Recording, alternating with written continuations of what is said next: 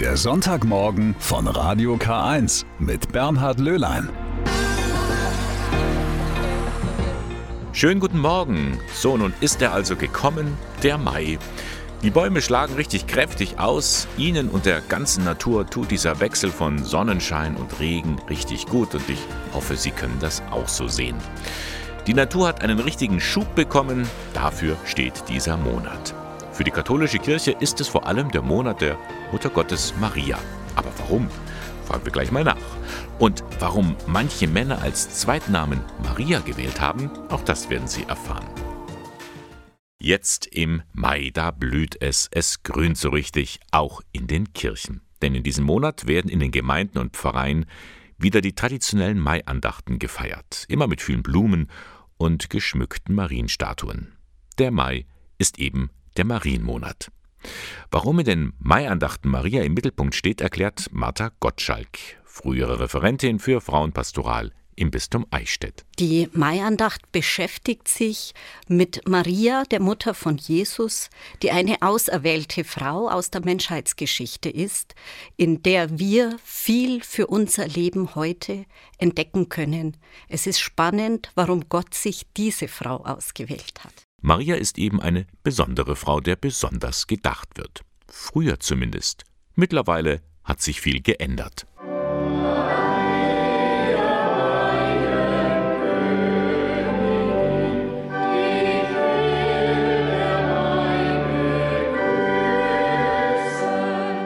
Die klassische Maiandacht, wie es sie seit dem 17. Jahrhundert gibt, wird bis heute in den Kirchen gefeiert. Maria steht bei den Gläubigen hoch im Kurs. Zur Mutter Gottes beten, das ist einfach, das gehört zum Leben dazu. Es gibt mir persönlich was, ja. Allerdings, die Zahl derer, die heute noch eine Maiandacht besuchen, die geht zurück. Sehr zum Bedauern der älteren Generation, wie zum Beispiel in Lenting bei Ingolstadt. Es war einfach schön, wenn du in Maiandacht gegangen bist. Die ganze Kirche war voll was man ja jetzt auch vermisst. Also, aber mei, was kann man da machen? Es war was fürs Herz mehr früher? Ja, finde ich schon. Find früher, ja, da war es wie jeden Tag Maientag gewesen, war es auch viel feierlicher und schöner. Als Kinder sind wir jeden Tag gegangen. Und die Kirche war voll? War immer voll. Ja. Hatten Sie das Gefühl, ich musste gehen oder wollten Sie gehen? Nein, wir wollten gehen. Also das sind wir freiwillig gegangen. Das war anders. Da waren dann viele Kinder, da von der ganzen Klasse war da und da sind wir hinterher, da haben wir Maikäfer, war das schön ja. schwer, da haben wir Maikäfer gesammelt, vom Baumrock geschüttelt, Buben sind aufgeragelt, haben raum, wir haben uns zusammengeklappt. Ja, hinter der Maiandacht. Haben Sie den Eindruck, die Maiandachten ist ein Auslaufmodell, es wird es nicht mehr lang geben? Ja. Ja? ja, so schaut es aus. Wenn ich in die Maiandacht gehe, waren 17 Leute sind noch. Lending ist eine große Gemeinde. Es ist halt kompliziert. Die einen wünschen sich mehr traditionelle Marienlieder, so wie es früher war, mehr was fürs Herz. Andere sehen in Maria eine moderne, emanzipierte Frau, die als Alleinerziehende viel durchgemacht hat und gerade deswegen den Frauen von heute ein Vorbild sein kann. Wie auch immer man zu Maria steht, diese Frau kann ein Vorbild für alle Christen sein, meint Martha Gottschalk. Leben aus dem Geist, leben mit dem Geist Gottes, dafür ist Maria ein Beispiel. Da können wir, jeder von uns heute, die Grundhaltungen lernen, mhm. aus denen Christen leben können. Ja, wir sind mittendrin im Marienmonat Mai und Maria ist nach wie vor ein beliebter Name für Mädchen. Aber nicht nur für Mädchen, sondern auch immer noch für Jungs. Allein das Standesamt München zählt für das vergangene Jahr 45 männliche Babys, die mit zwei, dritt, viert oder sogar einem Siebtnamen Maria genannt wurden. Warum das geht, weiß Stefanie Strehler, Sprecherin beim Kreisverwaltungsreferat in München. Es steht in Bayern äh, sogar im Gesetz, dass man Maria als weiteren Vornamen für Buben vergeben darf. Und es liegt daran, dass eben Bayern ursprünglich christlich geprägt ist und deshalb ist diese Ausnahme für Maria. Die Voraussetzungen sind, dass er weitere männliche Vornamen hat, weil eben sichergestellt sein muss, dass sich ein Bub auch mit seinem Geschlecht eindeutig identifizieren kann. Natürlich ist so ein Name auch nicht immer ganz einfach, gerade in der Kindheit und Jugend. Die Erfahrung hat auch Pfarrer Rainer Maria Schießler gemacht. Wenn man mich ärgern wollte, hat man Mari gesagt zu mir und das hat mich sehr geärgert. Dann habe ich den Namen mehr oder weniger verdrängt. Und dann, ich bin gerade Priester geworden, bin ich aufgeklärt worden und zwar von keinem geringeren als von Günther Maria Halmer. Den habe ich im Supermarkt getroffen und gefragt, ob er das Maria nichts ausmacht. Und er hat mir gesagt, nein, weil ihn das an seine katholischen Wurzeln erinnert. Und dann habe ich begonnen, mich mit diesem Namen anzufreunden, mich ihm anzunähern und seitdem liebe ich ihn. Auch Pfarrer Stefan Maria Huppertz mag seinen Namen. Er hat ihn sich beim Eintritt in seinen ehemaligen Orden selbst ausgesucht. Maria ist mir schon wichtig, also die fand ich auch schon als Jugendlicher und als Student beeindruckend, einfach so als der Mensch, der unglaublich nah an Jesus Christus dran war, der immer nur ein bisschen Sicherheit brauchte, um den nächsten Schritt zu tun und dann immer entspannt genug war und Gottvertrauen genug gehabt hat, um dann mal zu schauen, wie der nächste Schritt aussieht. Früher war es beim Männerorden zum Beispiel auch üblich, Maria im Namen zu tragen. Bei Frauenorden ist das heute noch so. Das spricht natürlich Bände. Das spricht davon, dass man da dran sein will, dass man dem Wort Gottes vertrauen möchte, dass man bereit ist, sich einzulassen und mit seiner ganzen Existenz für diese Sache einsteht. Rainer Maria Schießler unterschreibt inzwischen natürlich mit seinem besonderen Namen, auch weil er mit dem Maria so vieles verbindet. Eine wunderschöne, liebevolle Seite meines Glaubens. Wenn ich nur an den Maria-Monat Mai denke, jetzt wo alles wieder zu leben beginnt, trotz aller Widerstände in dieser Welt. Maria heißt für mich annehmen, aufbrechen, nicht loslassen. Ja, dann hoffen wir, dass die 45 Jungs, die allein im vergangenen Jahr in München Maria genannt wurden, auch irgendwann so happy mit ihrem Namen sind. Das war ein Beitrag von Brigitte Strauß, einer Kollegin vom Münchner Kirchenradio. Ja, sie lassen sich immer etwas einfallen. Die Malteser im Bistum Eichstätt. Letzte Woche haben wir ja gehört, dass sie ihr 60-jähriges Jubiläum gefeiert haben. Aber schon gibt es etwas Neues über sie zu berichten. Ein Dreirad-Tandem für Senioren wurde am vergangenen Freitag in Ingolstadt eingeweiht. Das habe ich mir nicht entgehen lassen. Das ist also das Gefährt, das Dreirad-Tandem, das die Malteser anbieten, damit Menschen, die schon älter sind, einfach wieder bewegungsfreudig sind. Frank Schäfer, er koordiniert das für die Malteser hier in Ingolstadt. Was ist das für ein Gefährt? Sieht erstmal aus wie ein Dreirad mit zwei Sitzen. Das ist richtig. Das ist ein holländisches Fabrikat, speziell für Menschen ja, mit Einschränkungen gebaut. Damit können auf der rechten Seite Mitmenschen sitzen, die noch selbst treten können und wollen, aber nicht unbedingt müssen. Es können auch äh, Menschen, die am Rollator gehen oder im, im Rollstuhl sitzen, mitfahren. Das, passt, äh, das geht mit diesem Fahrrad sogar selbst auch. Derjenige, der treten muss, ist das für den anstrengend oder hat er irgendwelche Hilfsmittel? Nein, es ist nicht anstrengend. Es ist wie die meisten Fahrräder heutzutage ein sogenanntes Pedelec. Es hat eine Motorunterstützung. Und wenn beide Mitfahrenden treten, dann braucht man den Motor häufig gar nicht. Die Unterstützung hört anders als beim Pedelec bei 16 Stundenkilometer auf. Wie steige ich da jetzt als jemand, der so ein Handicap hat, ein? Ja, wenn man es jetzt beschreiben würde, dann ist es so, dass es so zwei Bürostühle sind, wobei der rechte drehbar ist. Man kann dann Sagen Sie es mal. Ja, also ich ziehe jetzt an diesem, an diesem Hebel so, dann kann ich das nach rechts rausschwenken.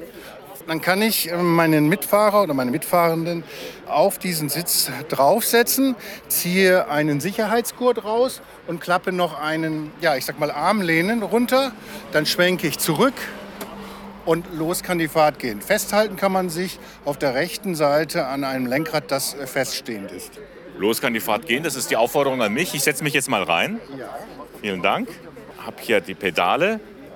Sie sind jetzt derjenige, der treten wird. Ich kann aber auch ein bisschen treten, ja? Erst muss ich die Handbremse lösen, etwas ganz Wichtiges, damit wir, wenn wir ein bisschen abschüssig stehen, nicht runterrollen.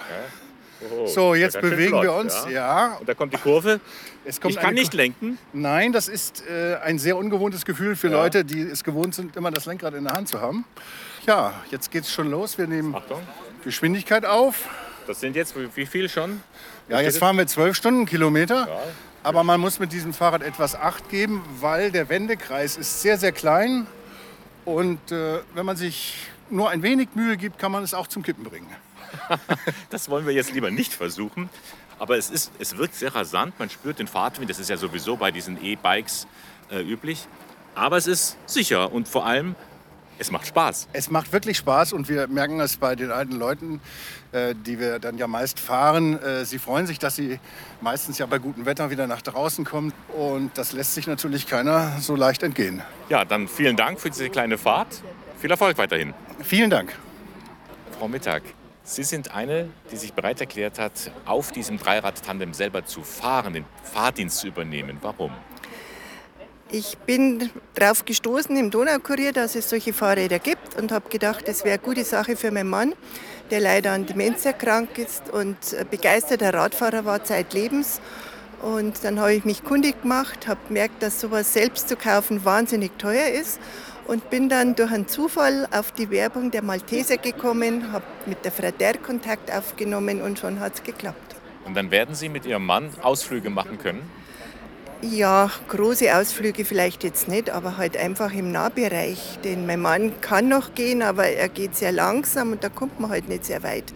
Und mit diesem Gefährt kann man halt dann doch mal um den Baggersee fahren und nicht nur ein Stück entlang gehen. Das heißt, das ist ein Stück mehr Lebensqualität, die Sie damit bekommen. Ich denke und hoffe, ja. Ja, gut gelaunt unterwegs. Dafür ist dieses Dreirad-Tandem da. Und Christina Derr von den Maltesern ist sozusagen die, diejenige, die dafür sorgt, dass das auch von den richtigen Leuten eingesetzt wird. Ähm, welche Erfahrungen haben Sie mit diesem Dreirad-Tandem schon gemacht? sehr, sehr positive Erfahrungen. Die Gesichter, wenn, wenn die Senioren dann von der Fahrt zurückkommen, alle strahlen, sind glücklich, weil sie endlich die Möglichkeit haben, rauszukommen an die frische Luft, an die Natur, mal Pius Park, also Möglichkeit, die sie sonst eigentlich nicht hätten. Oder zum Baggersee einfach mal. Ja. Man kann zum Beispiel auch einkaufen fahren. Man kann zum Friedhof. Also all das, was, was wir sonst auch anbieten im klassischen Besuchsdienst, können wir hier natürlich auch mit, der, mit dem Tandem. Und Sie suchen auch noch Leute, die da mitfahren als Begleitdienst? Äh, ja, auf jeden Fall. Wir, wir sind auf der Suche nach Fahrern und Fahrerinnen, die Spaß äh, am Fahrradfahren haben. Es muss auch nicht viel dafür, an, an, Voraussetzungen gibt es nicht viele. Die Fahrer bekommen eine Einweisung, werden gut vorbereitet, werden bei den ersten Fahrten begleitet und äh, ja, können dann kurze Fahrten unternehmen. Und wer einmal mitfahren möchte als Senior oder Seniorin oder einen Begleitdienst, einfach im Internet malteser-eichstätt.de und schon hat man die Möglichkeit, dieses Dreirad-Tandem auszuprobieren. Heute früh haben wir ja schon gehört, im Marienmonat Mai finden wieder in vielen Kirchen Maiandachten statt. Auch in Ingolstadt. Heute Nachmittag. Da ist wieder die jährliche Dekanatswallfahrt und Maiandacht der katholischen Kirche angesagt. Sie steht unter dem Motto Maria, Mutter und Frau aller Völker. Die Gläubigen ziehen vom Klenzepark über den Rathausplatz und den Vorplatz der Kapuzinerkirche zum Liebfrauenmünster. Das Ganze beginnt um 18 Uhr am Donauufer im Klenzepark.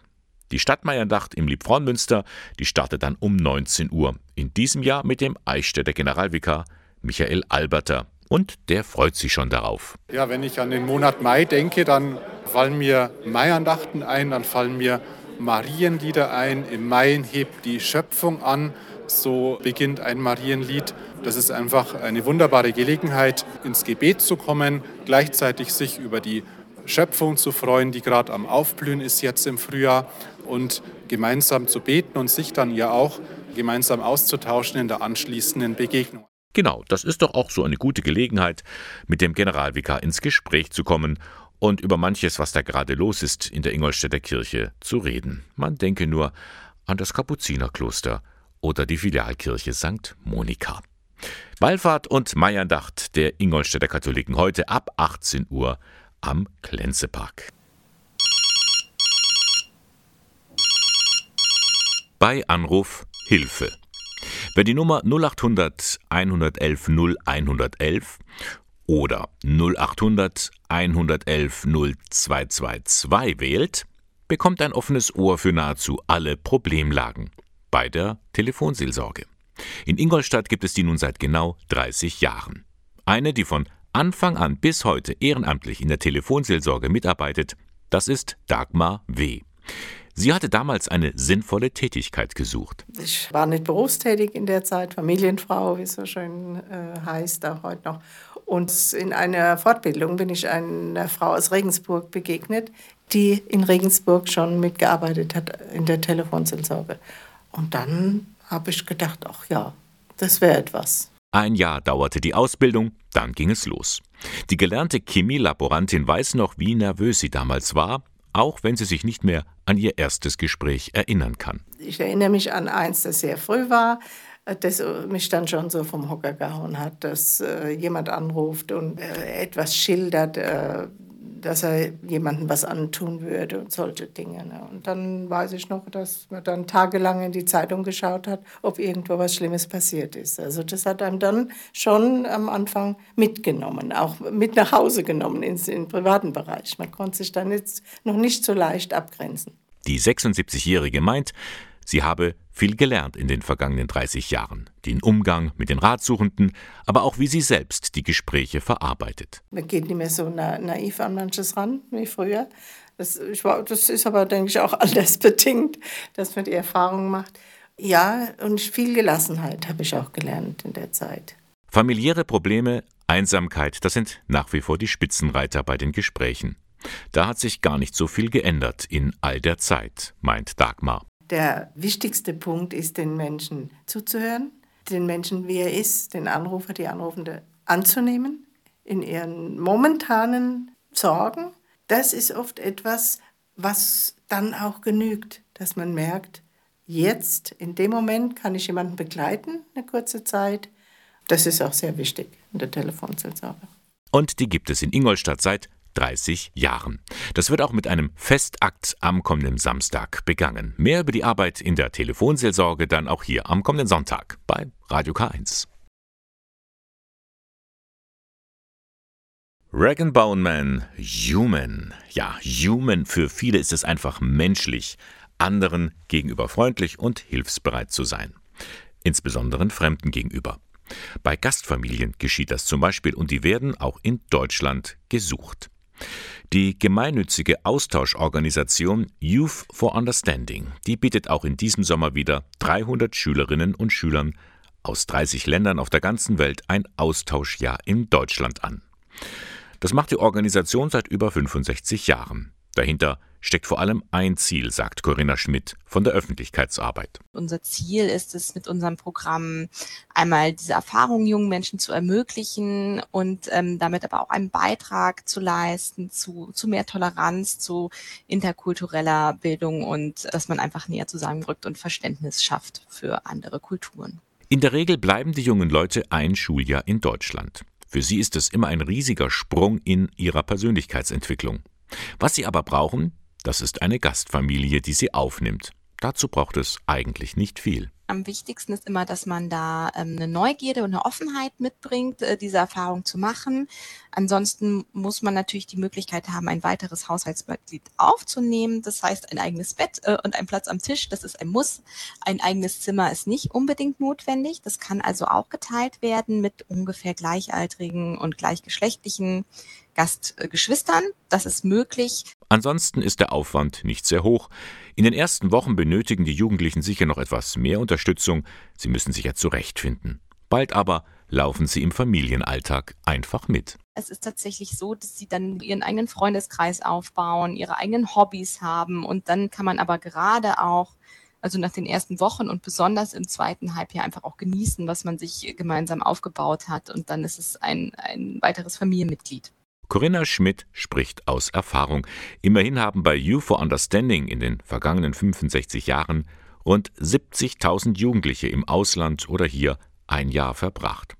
Und so wie die jungen Leute nehmen auch die Gastfamilien einiges mit. Auch die Gastfamilie lernt natürlich ganz viel über ein neues Land, ähm, über eine andere Kultur und auch die Gastfamilie lernt viel über sich selber, also lernt auch das eigene Familienleben und den eigenen Alltag nochmal neu zu betrachten und zu sehen, was für uns vielleicht selbstverständlich ist, ist woanders ganz anders und das ist auch in Ordnung und es erweitert auch von den Familienmitgliedern den Horizont. Und dann entstehen darüber natürlich auch Freundschaften. Manche halten ein Leben lang. Ich habe jetzt letztens noch mit einer ähm, ehrenamtlichen Mitarbeiterin von uns gesprochen, die auch Gastfamilie war öfter und äh, nun Gastoma ist und äh, sie nicht darauf wartet, ihr Gastenkelkind in Japan zu besuchen. Also das sind, glaube ich, Verbindungen, die anders schwer zu gewinnen sind und die im Schüleraustausch oder im langfristigen Schüleraustausch besonders und besonders schön sind. Sagt Corinna Schmidt for Youth for Understanding. Wie gesagt, Gastfamilien werden immer gesucht, die Familienzusammensetzung spielt dabei keine Rolle, mit Kindern im Haus oder ohne, als Paar, alleinerziehend oder in einer ganz anderen Konstellation. Wenn Sie Interesse haben und sich mal informieren wollen, gehen Sie einfach auf die Homepage www.jfu.de. Mad World, eine verrückte Welt ist das, in der wir leben. Und wir schauen jetzt mal einen ganz bestimmten Ort auf unserer Welt an ein kleines Land in Ostafrika und zudem eines der ärmsten Länder der Erde, Burundi.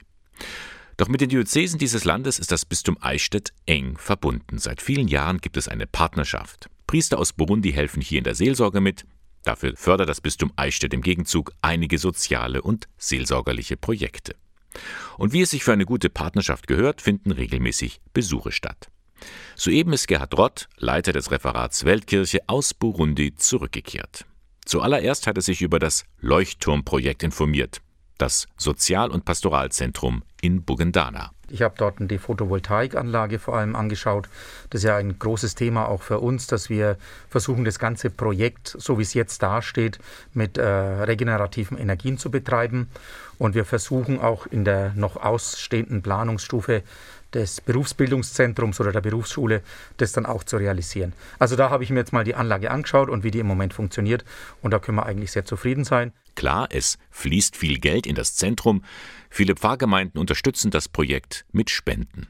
Rott hat daher auch einen Blick in die Bücher geworfen und ist zufrieden. Bei den Ausgaben geht nichts daneben. Äh, die Belege sind nicht so abgeheftet in der Reihenfolge und beschriftet, wie wir uns das wünschen täten. Aber es sind ja, ja. alle Belege irgendwo da, aber halt irgendwo da. Mhm. Gerhard Rott war zusammen mit Angelika Netter in Burundi, die dort an Schulen ein Aufklärungsprojekt vorgestellt hatte. Darüber habe ich ja am vergangenen Sonntag hier schon ausführlich berichtet. Auch dieses Projekt wird maßgeblich vom Bistum Eichstätt unterstützt. Das grundlegende Problem in Burundi ist ja die Bevölkerungsexplosion. Und es ist mittlerweile auch Gott sei Dank bei der staatlichen Regierung angekommen, dass alle Kräfte zusammen etwas unternehmen müssen, um den Bevölkerungswachstum irgendwie in den Griff zu bekommen. Ansonsten wird in dem Land, können wir eine Schule nach der anderen bauen und in der nächsten Generation ist es schon wieder viel zu wenig. Um das Land und vor allem die Menschen zu unterstützen, wird viel in Bildung investiert, auch von privaten Geldgebern aus dem Bistum Eichstätt. Ein Stipendienprogramm für zukünftige Führungskräfte in der Kirche. Ich habe mich mit denen unterhalten, äh, habe denen klargemacht, wie wichtig das auch ist, dass sie ihr Studium wirklich verantwortungsbewusst angehen und kann da auch nur berichten, dass die in ihren ersten Semestern hervorragende Leistungen schon abgeliefert haben. Der Besuch hat sich gelohnt und es wurde auch gleich eine neue Initiative gestartet. Wir haben ja noch ein wunderschönes Projekt besucht, Kinder für die Welt, das auch eines der wichtigen Projekte bei uns in der Willibaldswoche sein wird. Es sollen ja viele Kindergärten bei uns sich auch über eine Blühwiesenaktion aktivieren und das gesammelte Geld kommt dann diesem Kindergarten in der Gegend von Bugendana zur Verfügung. Das ist ein wirklich herzzerreißendes Projekt, wenn man sieht, wie die 90 Kinder, die da in den drei Gruppen sind, wie die auf uns zugekommen sind und wie die sich jetzt schon freuen und dankbar sind dafür, dass von Eichstätter Kindergartenkindern für sie etwas gemacht wird. Ein Ausblick also auf die Willibaldswoche Anfang Juli. Gerhard Rott war das Leiter des Referats Weltkirchenbistum Eichstätt mit seinen Eindrücken von einem Besuch in den Partnerbistümern von Burundi. Der kommende Freitag, 12. Mai, das ist weltweit ein wichtiger Tag, denn es ist der internationale Tag der Pflegenden und somit für uns alle mal ein Tag, um Danke zu sagen. Für die vielen Frauen und Männer, die im Krankenhaus, in Seniorenheimen oder in Sozialstationen ihren Dienst tun. Und auch die anderen Mitarbeitenden in der Pflege, zum Beispiel Betreuer, Hauswirtschaftskräfte und Reinigungspersonal, auch sie verdienen unseren Dank. Und eigentlich noch viel mehr, meint der Referent für die Altenseelsorge im Bistum Eichstätt, Michael Schmidt-Peter.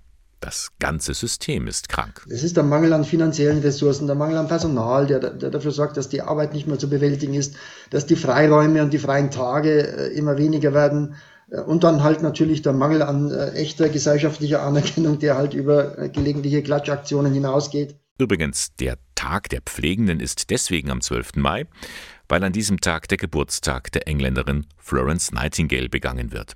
Sie gilt als die Begründerin der modernen Krankenpflege. Und wie es bei einem Geburtstag üblich ist, könnten wir ja ein kleines Zeichen des Dankes schenken. Für alle, die sich um alte, kranke oder behinderte Menschen kümmern. Einfach was abgeben, äh, eine kleine Aufmerksamkeit. Blumen gehen immer. Also da, da sind auch der, der eigenen Kreativität keine äh, Grenzen gesetzt und es genügt manchmal auch äh, einfach ein, vielleicht ein freundliches Wort. Man muss nicht immer äh, das ganz großartig verpacken, lieber häufiger und in kleinen Portionen generell äh, aufmerksam sein und vielleicht Anerkennung zeigen und eben nicht nur an einem Tag. Das ist ja das gleiche wie beim Muttertag. Ein schön gestalteter Muttertag ist zwar auch irgendwie nett, aber der Rest des Jahres ist entscheidend. Tja, stimmt. Muttertag ist ja dann auch bald. Zwei Tage später, am Sonntag, 14. Mai. Kleine Zeichen der Aufmerksamkeit, die gehen, wie gesagt, immer. Gerade auch für alle, die in der Pflege sind. Hinter dieser Tür befindet sich ein kleines Apartment. 19 Quadratmeter Wohnfläche, Küchenzeile und Bad. Eine von rund 120 Wohnungen im Studierendenwohnheim Schwester Immermack in Ingolstadt. Die Diözese Eichstätt hat dieses Gebäude errichtet. Die katholische Canisius Stiftung hat die Projektentwicklung für die Wohnanlage übernommen. Deren Stiftungsverwalter Christoph Stockmeier zeigt mir, wie so eine Musterwohnung aussieht. Die Beschreibung richtet sich nach dem, was letztlich vom Ministerium gefordert wird. Das ist erstens die Größe und zweitens auch die Ausstattung. Und was die Möblierung anbelangt, auch da gibt es eine bestimmte Grundausstattung. Das ist eben diese, dieser Küchenblock, äh, in dem Fall übrigens schon mit Induktion. Und die sonstige Einrichtung, äh, ein Bett, ein Schrank und eben ein Tisch mit Stuhl. Und das alles schon relativ hell und auch hoch. Ja, und das sind jetzt eben diese Dinge, wo, wo sich unter Umständen die Geister scheiden. Äh, ein Sichtbeton ist natürlich aktuell hip, aber da gibt es auch dann ähm, Neubewohner, die sagen, oh, ich habe vergessen, eine Wand zu streichen. also jedes Zimmer hat Bett, Schrank, Tisch, Stuhl, Küchenzeile, Induktionsherd, Kühlschrank, dann das Badezimmer, Dusche, Toilette, Waschbecken, alles, was man so braucht. Ja. Und die fließen in einer relativ Großformatigkeit, also auch jetzt den, den üblichen Maßstäben entsprechend, aber unserer Meinung nach zeitlos. Wir gehen davon aus, dass das Gebäude mindestens 100 Jahre steht. So haben wir es gebaut, der Diözese. Ein Gebäude beinahe für die Ewigkeit. Am vergangenen Mittwoch wurde es eingeweiht. An der Feierstunde nahm auch der bayerische Staatsminister für Wohnen, Bau und Verkehr, Christian Bernreiter, teil. Ich freue mich, es ist architektonisch sehr, sehr gut gelungen. Man fühlt sich auf Anhieb wohl, wenn man hier hereinkommt. Und ich glaube, die Studentinnen und Studenten, die hier wohnen, die haben einen Glücksgriff gemacht. Der Freistaat hat den Bau des Wohnheims mit rund 4,3 Millionen Euro unterstützt. Insgesamt lagen die Baukosten bei rund 13 Millionen Euro. Viel Geld, das die Diözese da investiert. Geld, das aber auch gut angelegt ist, meint der Eichstätter Generalvikar Michael Alberter. Also aus der Geschichte der Kirche raus ist es schon immer ein Anliegen, äh, die Bildung zu fördern. Und äh, zur Bildung zum Studienstandort wie Ingolstadt gehört natürlich auch Wohnraum für Studierende. Und in diesem Zusammenhang sehe ich die Errichtung dieses Studierendenwohnheims durch die zur Verfügungstellung von Wohnraum, von erschwinglichem Wohnraum, die Bildung von jungen Leuten zu fördern. Das Studierendenwohnheim Schwester Immer Marques liegt am Rande der Altstadt, unmittelbar am Campus, fußläufig zur Innenstadt. Ein einfacher, aber funktionaler Klinkerbau, der gut in das Stadtbild passt. Und ein Bau von hoher Qualität, meint Roland Seidel vom Bauamt der Diözese. Das ist ein Aspekt der Nachhaltigkeit, gestalterisch, Materialien. Die Klinkerfassade, die müssen Sie eben nicht wieder nach fünf oder zehn Jahren streichen wie bei einem Vollwärmeschutz. Und auch ein Gebäude, in dem man sich wohlfühlt, wie die Studierenden selber bestätigen. Ich finde die Wohnung hier sehr, sehr schön, muss ich sagen. Auch, dass das alles in weiß gehalten wurde, finde ich persönlich sehr schön. Ja, außer ein paar Nachbarn gibt es nichts auszusetzen. Actually, it's so modern room. I really like the, I mean, design of the room. I mean, atmosphere is really good. Yeah, generally it's totally I like.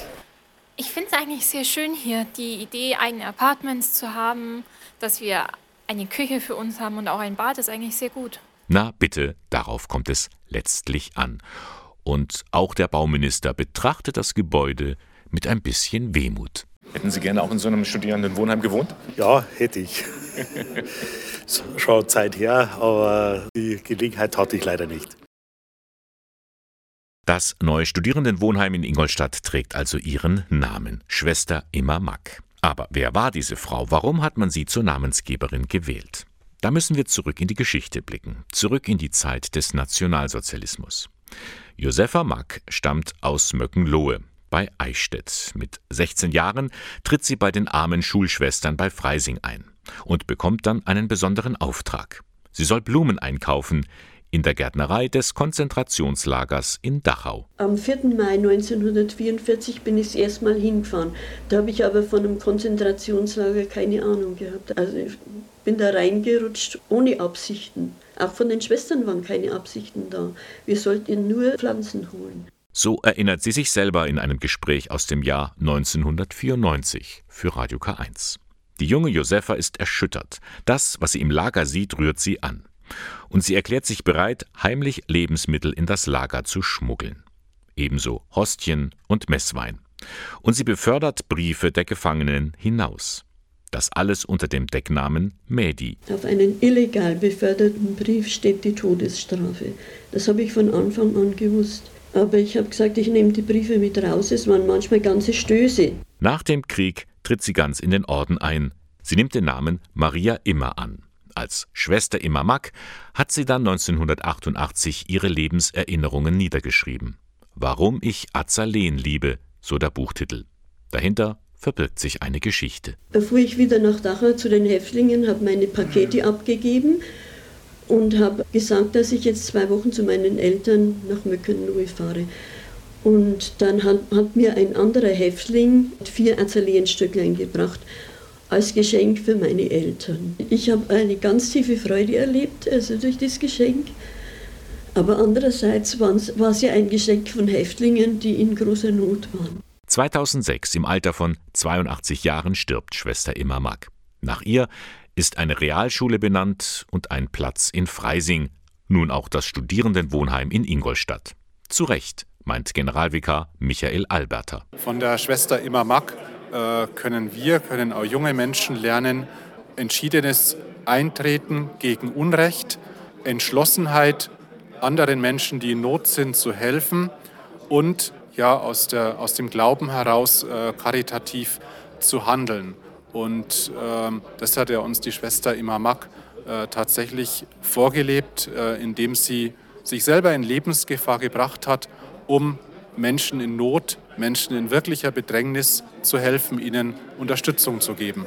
Das Buch Warum ich Azaleen liebe ist heute noch erhältlich. Erschienen ist es beim EOS Verlag.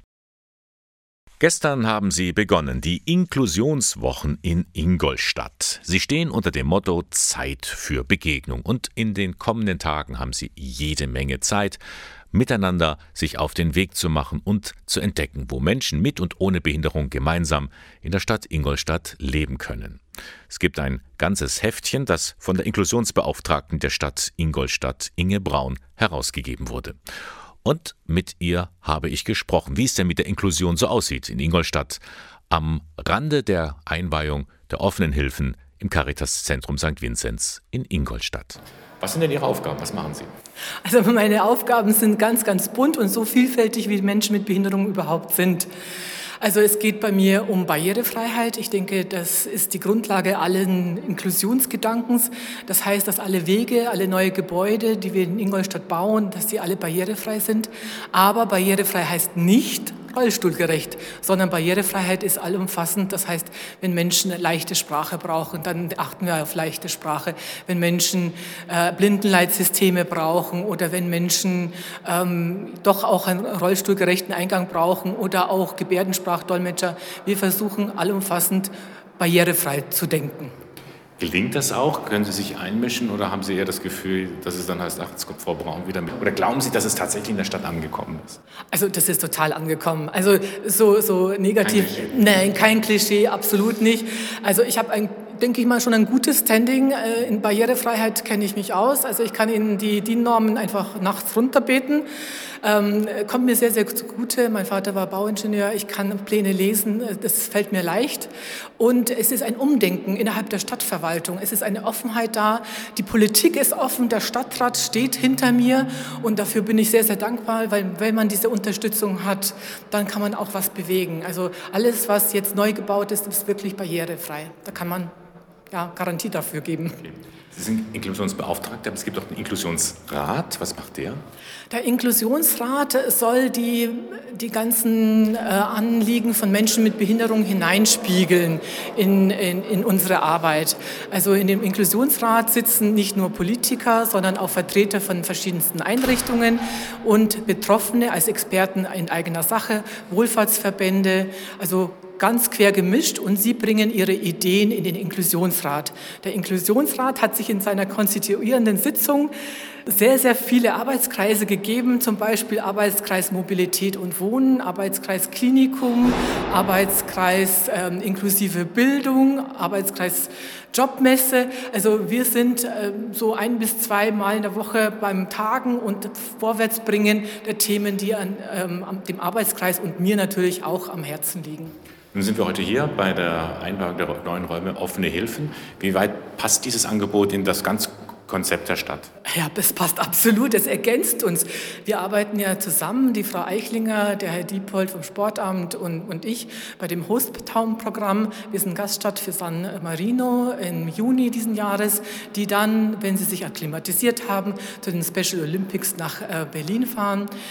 Das ist jetzt nur ein kleiner äh, Punkt, aber im Bereich leichte Sprache sind äh, hier die offenen Hilfen der zentrale Ansprechpartner für mich und ich bin Ihnen dankbar, dass Sie mich da sehr, sehr unterstützen, weil meiner Ansicht nach ist leichte Sprache noch nicht so in der Gesellschaft angekommen, obwohl sie für alle gut ist. Also nicht nur für ähm, mich, weil wenn ich ein, zum Beispiel eine Zeitschrift bekomme in regulärer Sprache und leichter Sprache, dann drehe ich sie um und lese sie erstmal in leichter Sprache und dann denke ich mir, ja, jetzt habe ich den Inhalt verstanden und zwar innerhalb von zwei Minuten, sondern auch für Menschen, die vielleicht Analphabeten sind oder für Menschen mit Migrationshintergrund. Migrationshintergrund oder auch für Demenzkranke, weil das wirklich alles sehr einfach und klar dargestellt wird. Soweit Inge Braun, die Inklusionsbeauftragte der Stadt Ingolstadt, zu den Wochen der Inklusion, die gestern begonnen haben. Und auf einen Termin möchte ich Sie noch hinweisen, am Samstag, der 13. Mai. Da ist der Markt der Möglichkeiten auf dem Rathausplatz in Ingolstadt. Von 10 bis 14 Uhr, da können Sie viel erleben zum Thema Inklusion. Und wir kommen zum Ende. Das war der Sonntagmorgen von Radio K1, drei Stunden Magazin aus dem Bistum Eichstätt. Da haben wir am Anfang uns mit dem Marienmonat Mai beschäftigt. Warum ist eigentlich der Monat Mai der Maria gewidmet? Und was haben die Maiandachten so Besonderes? Das weiß Martha Gottschalk. Referentin aus dem Bistum Eichstätt. Die Maiandacht beschäftigt sich mit Maria, der Mutter von Jesus, die eine auserwählte Frau aus der Menschheitsgeschichte ist, in der wir viel für unser Leben heute entdecken können. Es ist spannend, warum Gott sich diese Frau ausgewählt hat. Und wenn Sie mögen, heute Abend ist eine solche Maiandacht in Ingolstadt.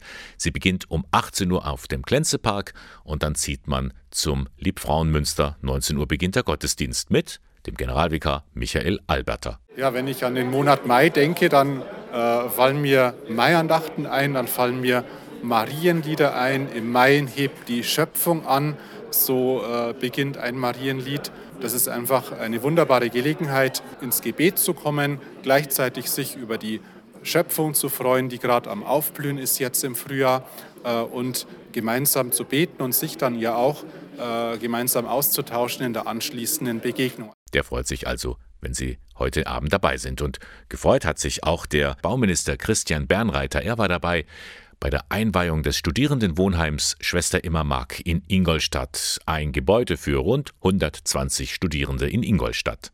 ich freue mich, es ist architektonisch sehr, sehr gut gelungen. Man fühlt sich auf Anhieb wohl, wenn man hier hereinkommt. Und ich glaube, die Studentinnen und Studenten, die hier wohnen, die haben einen Glücksgriff gemacht. Ein Glücksfall für die Stadt. Und das war der Sonntagmorgen von Radio K1. Sie können im Internet die Beiträge von heute nochmal in Ruhe nachhören unter www.radiok1.de. Moderation und Redaktion der Sendung Bernhard Löhlein, K1 finden Sie in Eichstätt in der Luitpoldstraße 2 Ihnen noch einen schönen Sonntag. Bis zum nächsten Mal. Alles Gute.